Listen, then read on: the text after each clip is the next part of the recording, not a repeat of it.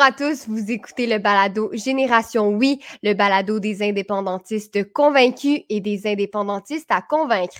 Ici Charlotte Tremblay, votre animatrice, et cette semaine, je suis super heureuse de vous présenter notre commandite, le Fonds indépendantiste du Québec. C'est doté d'un actif de plus de 60 000 Le Fonds indépendantiste du Québec a aussi pour mission de financer des projets de citoyens ou d'organismes de la ville civile qui vise à informer la population au sujet de l'indépendance du Québec et à en faire promotion. À titre d'organisme à but non lucratif, le fonds amasse des dons, gère un portefeuille de placement, évalue des projets soumissionnaires et finance ceux qui sont retenus. Vous pouvez en savoir plus sur son site internet au fidq.québec. J'ai maintenant le, plaisir de retrouver euh, Pierre-Olivier Lessard et Marc-Antoine Lemay. Ça va bien, les gars? Oui, oui, super bien. Je suis très content de vous retrouver, mes amis. Ça faisait longtemps. Je suis également très content de vous retrouver euh, pour cet épisode de Génération Oui. Puis je veux prendre un petit moment pour remercier notre commanditaire qui est le Fonds indépendantiste du Québec. Je ne veux pas seulement les remercier parce qu'ils commanditent notre épisode, mais je veux surtout les remercier pour leur mission. C'est un fonds qui finance, si vous, ne les connaissez pas, des initiatives indépendantistes partout au Québec. Ils ont financé notamment euh, le mouvement des jeunes souverainistes. Ils ont financé, euh, si je me souviens bien, des capsules historiques avec Te souviens-tu, que vous pouvez retrouver sur Internet, euh, des épisodes, des balados de 7 jours sur Terre, des capsules de 7 jours sur Terre. Ils ont financé également la, euh, boutique indépendantiste 50% plus 1 et plusieurs autres, dont la nôtre. Donc, je trouve ça super positif de voir un fonds comme ça qui finance des projets pour promouvoir l'indépendance partout au Québec. Donc, vraiment, c'est une belle équipe, puis je les remercie pour euh, leur soutien. Non, mais bravo à eux, honnêtement. Il faut des organismes comme ça qui aident euh, notre mouvement. Donc, euh, merci. Merci. Donc, je vais commencer avec la première question. Donc, Marc-Antoine, peux-tu m'indiquer, selon toi, quand est née l'idée d'indépendance du Québec? Oui, c'est une bonne question d'introduction. Encore une fois, Charlotte, l'indépendance, la souveraineté du Québec, appelez ça comme vous voulez, c'est un sujet qui est intemporel dans notre histoire. Hein. C'est-à-dire que ça traverse plusieurs époques, plusieurs décennies. Ce n'est pas un projet qui est né seulement dans les années 60. Aujourd'hui, on va, on va parler des années 60, 70, un peu des années 80. Mais l'idée d'indépendance a, a connu plusieurs essors. Hein. On l'a vu dans nos épisodes avec la rébellion des patriotes, avec les crises de la conscription, etc., etc. Donc, l'indépendance, c'est un sujet qui traverse notre histoire, qui revient de manière cyclique dans l'histoire au Québec. Dans les années 60, on va y revenir, mais il y a eu vraiment un essor avec différentes formations, différents regroupements qui ont fait la promotion de l'indépendance. Donc euh, maintenant, si on revient là, aux années 60, est-ce que le Parti libéral du Québec était indépendantiste dans ces années-là? Non, non, Charlotte, il était nationaliste, c'est différent. Euh, le Parti libéral du Québec, oui, Charlotte.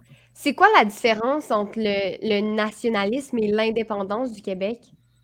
Euh, bon, je vais être un peu, euh, ben pas vulgaire, mais je vais être rapide dans mes explications. Marc va pouvoir élaborer au besoin.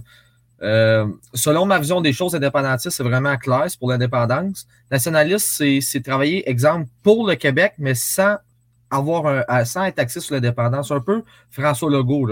On a, c'est ça, on a les besoins du Québec à cœur on veut défendre le Québec, mais sans passer nécessairement par une, indépendance. Je ne sais pas si Marc est d'accord. Oui, puis je pense qu'on va y revenir à l'occasion dans l'épisode, parce qu'effectivement, il y a toujours eu des nationalistes au Québec et il y a toujours eu des indépendantistes. On peut être indépendantiste en étant nationaliste. En fait, ça va souvent ensemble. Mais il y a des nationalistes qui ne se définissent pas comme indépendantistes. Pour moi, si on est nationaliste, la suite des choses logiques, c'est de faire l'indépendance. Parce qu'on ne peut pas défendre complètement les intérêts du Québec à l'intérieur du Canada qui ne sera pas toujours d'accord avec nous. C'est évident. Mais euh, PO, là, continue euh, ta réponse. Je m'excuse de t'avoir interrompu. Non, non, c'était très pertinent comme intervention. Pour revenir, là, euh, non, c'est ça, le Parti libéral n'était pas indépendantiste, c'était plutôt nationaliste. on se disait pas prêt de, de s'avancer sur ce terrain-là, puis on disait aussi que le Québec n'était pas prêt à rentrer dans un débat d'indépendance et de travailler sur la question d'indépendance du Québec. Et euh, de l'autre côté, là, on avait l'Union nationale. Est-ce que eux étaient indépendantistes? Non, encore une fois, ils étaient nationalistes, mais comme Marc vient d'expliquer, la ligne des fois est très mince entre les deux. Hein? Euh, puis c'était le cas pour eux. Encore là, on n'était pas souverainiste, mais il y avait vraiment des, petites tendances. D'ailleurs, il y avait le slogan euh, de Daniel Johnson, qui était le chef, c'est, si je me souviens bien, là, C'est égalité ou indépendance, c'est ça que je cherchais. Euh, écoute, ça veut tout dire, Charlotte. Là, je pense que la ligne du parti, c'est très mince. Ça, c'est. Écoute, ça brasse. Ligne droite, ligne gauche, là, c'est très mince. Mais encore une fois, non. Et là, j'ai une petite question euh, à part. Est-ce que dans ces années-là, il y avait seulement l'Union nationale et euh, le Parti libéral du Québec ou il y en avait d'autres? Non, c'était les deux forces euh, dominantes, si je peux répondre à ta question. il y avait d'autres forces, mais les deux forces, le clivage, c'était vraiment entre les libéraux et l'Union nationale.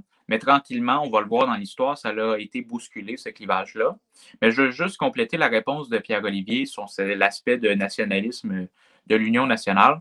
Effectivement, tout ce que Pierre-Olivier a dit était vrai. Euh, Daniel Johnson était un nationaliste euh, quand même assez très convaincu. Là.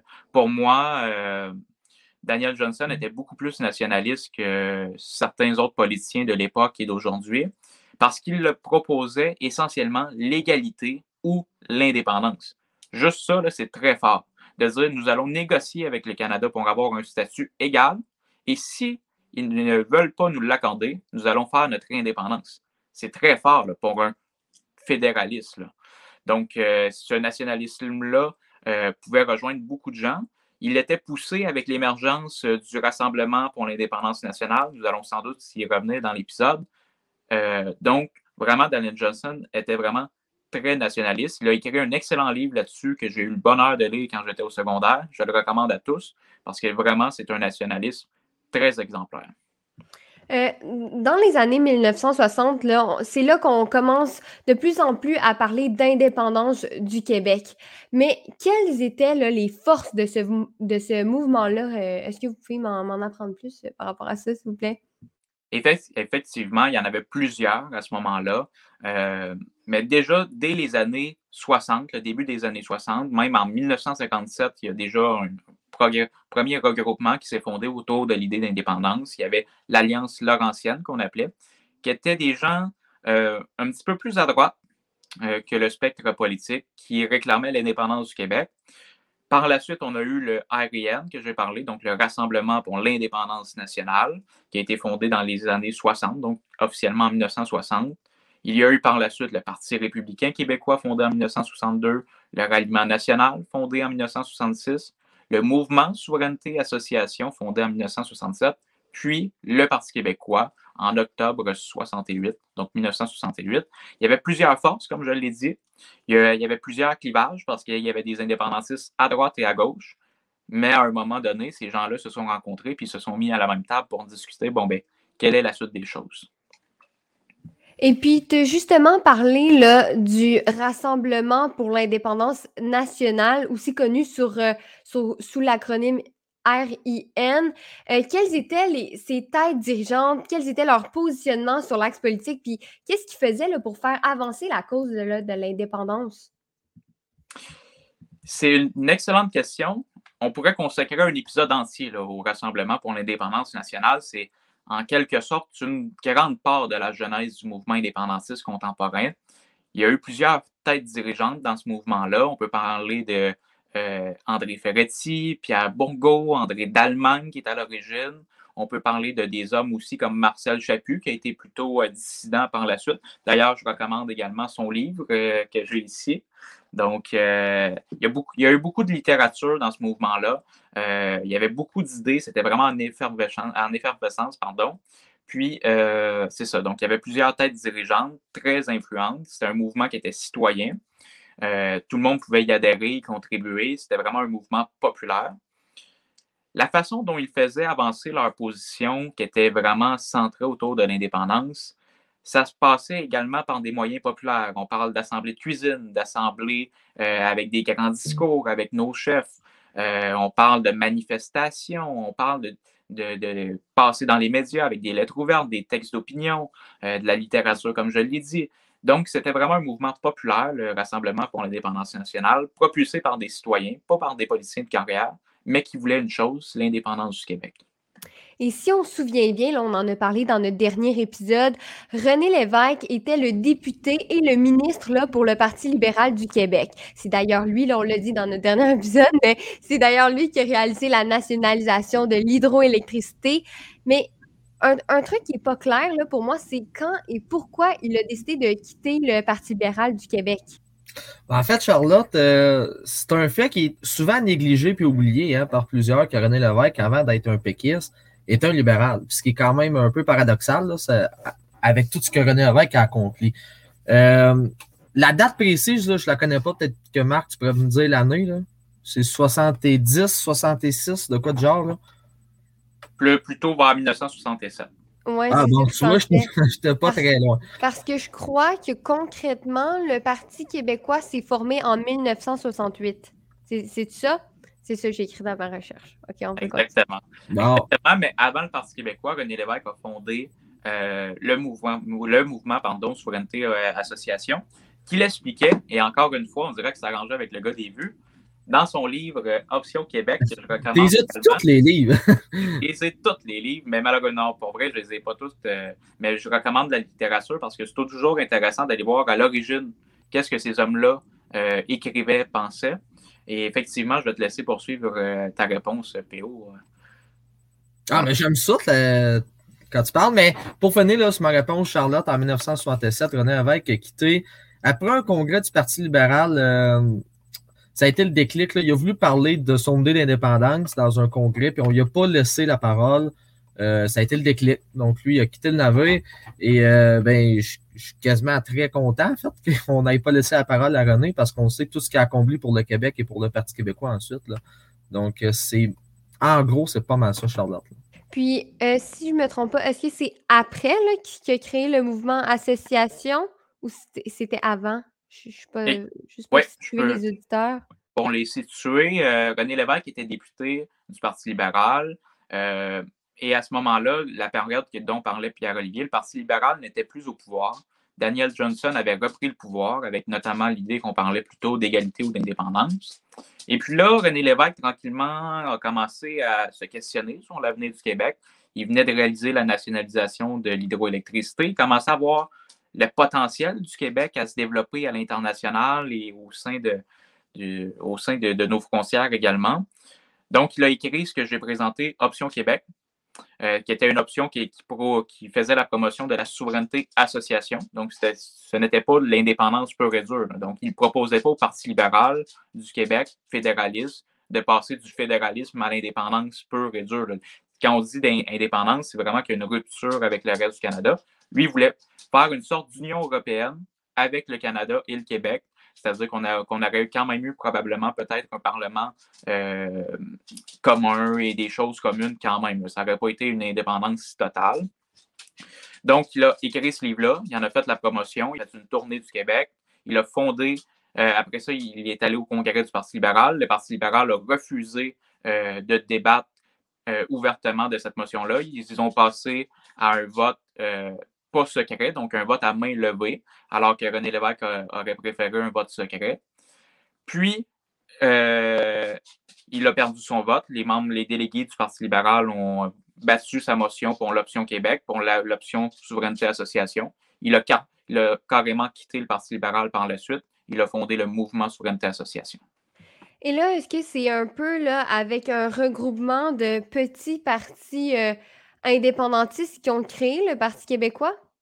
Oui, je peux peut-être répondre encore une fois. Euh, tu pourras compléter si tu veux, mais essentiellement, oui, pour répondre à ta question, c'est c'est des partis qui étaient tous indépendantistes. Donc, on parle du Rassemblement pour l'indépendance nationale qui a négocié avec René Lévesque, qui ne sont pas venus à une entente. Si on, veut parler du congrès du Parti québécois, on peut en, parler, le premier congrès, le congrès de fondation. Mais euh, essentiellement, René Lévesque a conclu une entente avec les dirigeants du ralliement national, et là, ils ont tenu le congrès du Parti québécois. Et les gens du ARN, du Rassemblement pour l'indépendance nationale, se sont rejoints à ce moment-là au congrès en se disant ben, c'est vrai que finalement, on est plus fort ensemble, qu'on est mieux d'aller défendre nos idées, même si on n'est pas d'accord avec tout, on est mieux d'aller défendre nos idées au sein du Parti québécois, ça va avancer plus vite de cette manière-là. Donc, au congrès de fondation du Parti québécois, qui était présent et quels étaient les enjeux? Tu en as un peu parlé tantôt, Marc-Antoine, mais peux-tu approfondir un peu? Bien, effectivement, sans me répéter, donc il y avait le MSA, le Ralliement national, puis les gens du Rassemblement pour l'indépendance nationale, le RIN, se sont rejoints. Les enjeux, ben, c'était à peu près tout. C'était un parti qui allait être nationaliste et souverainiste, mais jusqu'où? Euh, quelles allaient être leurs leur positions sur la langue française, sur l'immigration, sur la culture et, sur tout plein d'enjeux comme ça? Donc, on définissait aussi la manière qu'on allait réaliser l'indépendance, parce que ça peut diverger d'un indépendantiste à l'autre. Donc, ça, c'était un enjeu qui était présent. Euh, le nom du parti était également euh, discuté à ce moment-là. Il y a eu un vote pour décider quel allait, quel allait être le nom du parti. Et anecdote, Parti québécois, le nom Parti québécois, ce n'était pas le, nom préféré parmi les options de René Lévesque. Je pense, si je me, souviens bien, il préférait euh, Parti souverainiste, même si il est tombé en amour avec le nom du Parti québécois, parce que c'est vrai que c'est un beau nom. Euh, effectivement, donc il y a eu plusieurs enjeux. Il fallait vraiment définir le nouveau parti. Et puis là, là le, le Parti québécois a été fondé. Mais là, il y avait des défis là, qui étaient pour, les, pour être sur leur route. Et c'était quoi ces défis-là, justement?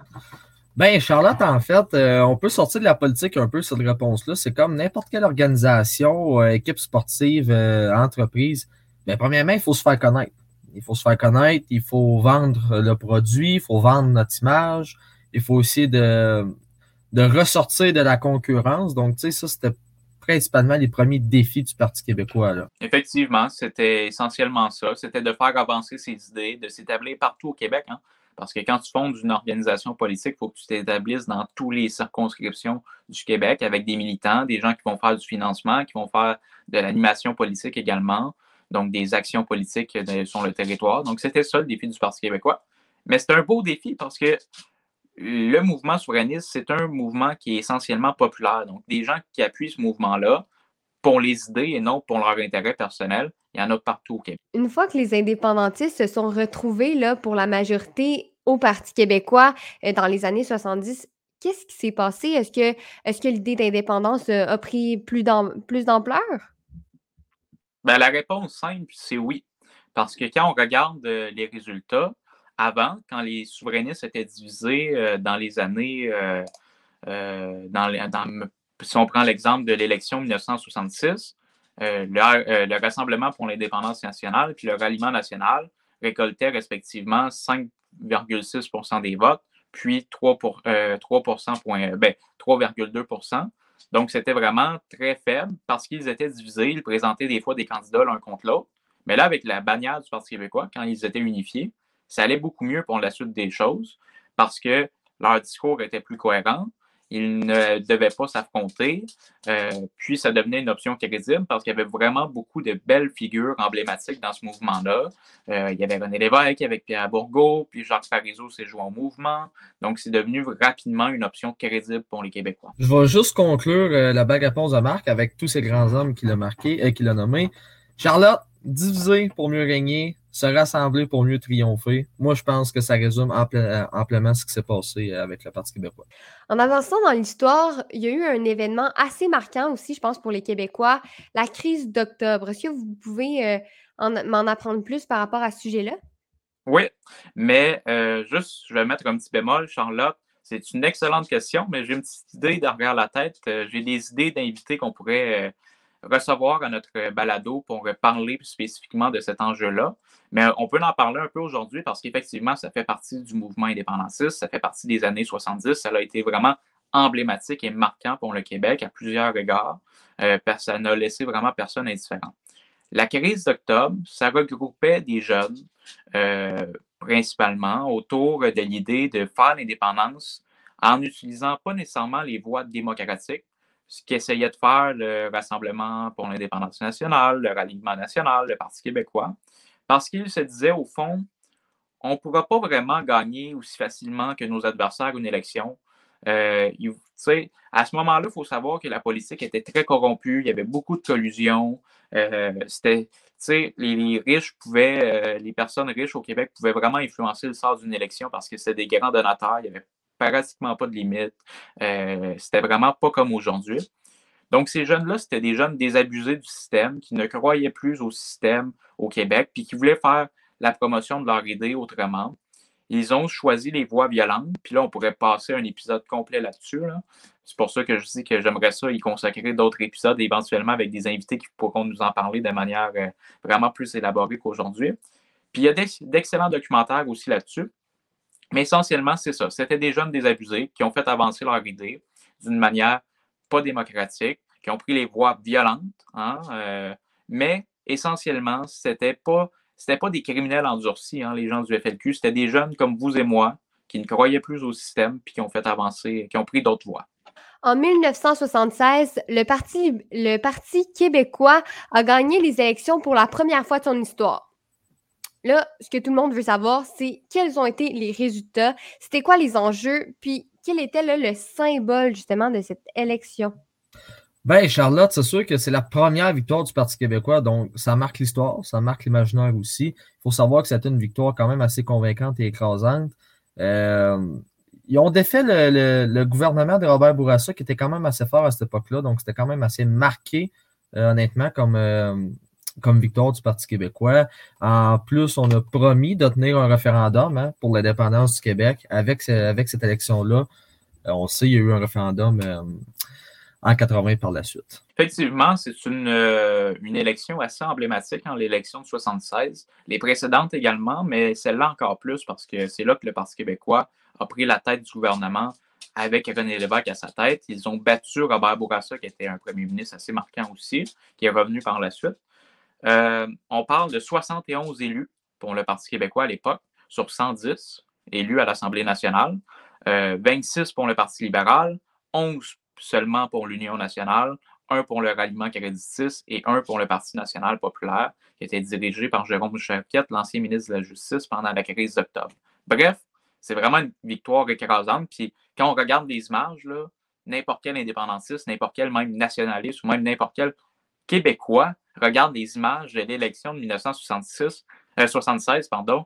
Je sais pas pour vous, mais moi, ça me donne des frissons là, de voir les gens acclamer René Lévesque, le discours de René Lévesque, c'est vraiment un moment magique que je pense que tous les jeunes souverainistes auraient aimé vivre parce qu'effectivement, c'était vraiment marquant comme élection. C'est la première élection d'un gouvernement souverainiste hein, au Québec. Donc, euh, oui, c'est vraiment très marquant.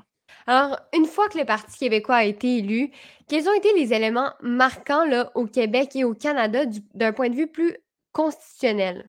Eh bien, par la suite, une fois que le Parti québécois a pris le pouvoir en 1976, PO l'a mentionné tantôt très bien, il y a eu, on le sait, en 1980, le référendum.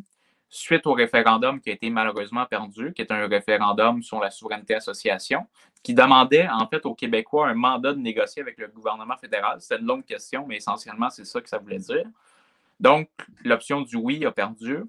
Euh, et là, par la suite, Pierre-Éliott Godot s'est mêlé vraiment euh, de la question de, manière en étant un serpent pour moi. C'était vraiment vicieux de sa part. Euh, il a entamé des négociations constitutionnelles en employant différents moyens vraiment pas éthiques. On parle d'espions au sein même du Parti québécois. Je ne sais pas si je vais peut-être apprendre quelque chose à des gens ici aujourd'hui, mais il y avait un ministre du gouvernement du Parti québécois, Claude Morin, qui travaillait pour la GRC, qui donnait des informations sur la stratégie, parce que c'est lui qui l'élaborait avec René Lévesque, sur la stratégie de négociation, sur la stratégie du référendum avant ça, qui donnait les informations à la GRC pour les transmettre au bureau du premier ministre du Canada. Donc, quand il y a eu, puis on va en parler probablement plus tard, mais quand il y a eu euh, les négociations constitutionnelles, la GRC, le gouvernement, Pierre-Éliott Trudeau connaissait toutes les stratégies du gouvernement Lévesque et ça, c'est vraiment vicieux, d'espionner à la source René Lévesque. Il y a eu plusieurs, ils l'ont également espionné dans sa vie privée. Donc, ces gens-là qui régnaient vraiment René Lévesque et les Québécois là, pour se dire on ne va pas passer par des voies démocratiques, on ne va pas laisser les Québécois décider par eux-mêmes pour eux-mêmes. On va les espionner, on va les traquer, on va employer toutes sortes de manières pour empêcher les Québécois de sortir de cette fédération-là. C'est quand même assez incroyable. Moi, j'ai une petite question pour toi, Marc-Antoine, parce que je trouve ça extrêmement fascinant. Là. Euh, Claude Morin, comment ça a fini? Là? Tu sais, je sais qu'on peut en parler très longtemps, mais comment ça a fini tout ça? Parce que ça sort de l'ordinaire. Oui, ben, je peux en parler rapidement, mais si on consacre un autre épisode justement à cette période-là des négociations constitutionnelles, on va pouvoir y revenir davantage. Donc, j'invite les gens à écouter notre prochain épisode quand il sera sorti. Mais d'ici là, je ne vais pas les laisser trop sur leur fin. Ça s'est plutôt mal fini pour M. Morin parce que moi, je pense que toute, toute bonne chose finit par se savoir dans la vie. Hein. Quand tu dis quelque chose à quelqu'un, ben, ça finit par se savoir tôt ou tard. Euh, puis là, c'est l'exemple parfait de ça. Hein. Son, son, mensonge, en quelque sorte, donc parce que c'était pas un vrai péquiste, là, pur et dur. Il travaillait pour le. Ça y a éclaté d'en face. René Lévesque l'a su. René Lévesque a été vraiment dévasté par ça. Là. Euh, si vous avez écouté euh, notamment la série sur sa vie, puis sur ses années au pouvoir, euh, il, y en a, il en a fait une crise.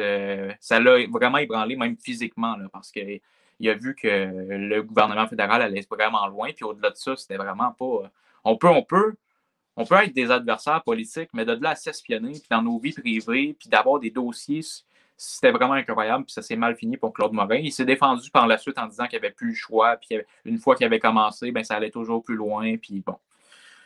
J'invite les gens à vraiment se documenter là-dessus, même si on va y revenir euh, dans notre prochain épisode, mais effectivement, c'est quelque chose de marquant aussi. Ben, merci beaucoup, les gars, d'avoir été avec nous euh, aujourd'hui. Et à la euh, pour vous, là, à la maison, qui vous demandez peut-être de quoi on va parler dans notre prochain épisode, on va parler des questions constitutionnelles, comme Marc l'a mentionné tout à l'heure, dans les années 80 et 90. D'ici là, euh, ben, je m'adresse à vous, là, les auditeurs. Euh, je veux vraiment vous remercier d'être toujours aussi présent et actif sur nos plateformes. Si ce n'est pas déjà fait, je vous, je vous demande de nous, euh, de nous suivre sur euh, nos réseaux sociaux. Finalement, je tiens une fois de plus à remercier chaleureusement le Fonds indépendantiste du Québec. Doté d'un actif de plus de 60 000 le Fonds indépendantiste du Québec a pour mission de financer des projets de citoyens ou d'organismes de la société civile qui visent à informer la population au sujet de l'indépendance du Québec et en faire promotion. À titre d'organisme à but non lucratif, le fonds amasse, euh, le fonds amasse des dons, gère un portefeuille de placement, évalue des projets soumissionnaires et finance ceux qui sont retenus. Vous pouvez en savoir plus en consultant leur site internet au fidq.québec. Sur ce, on se dit à la prochaine fois.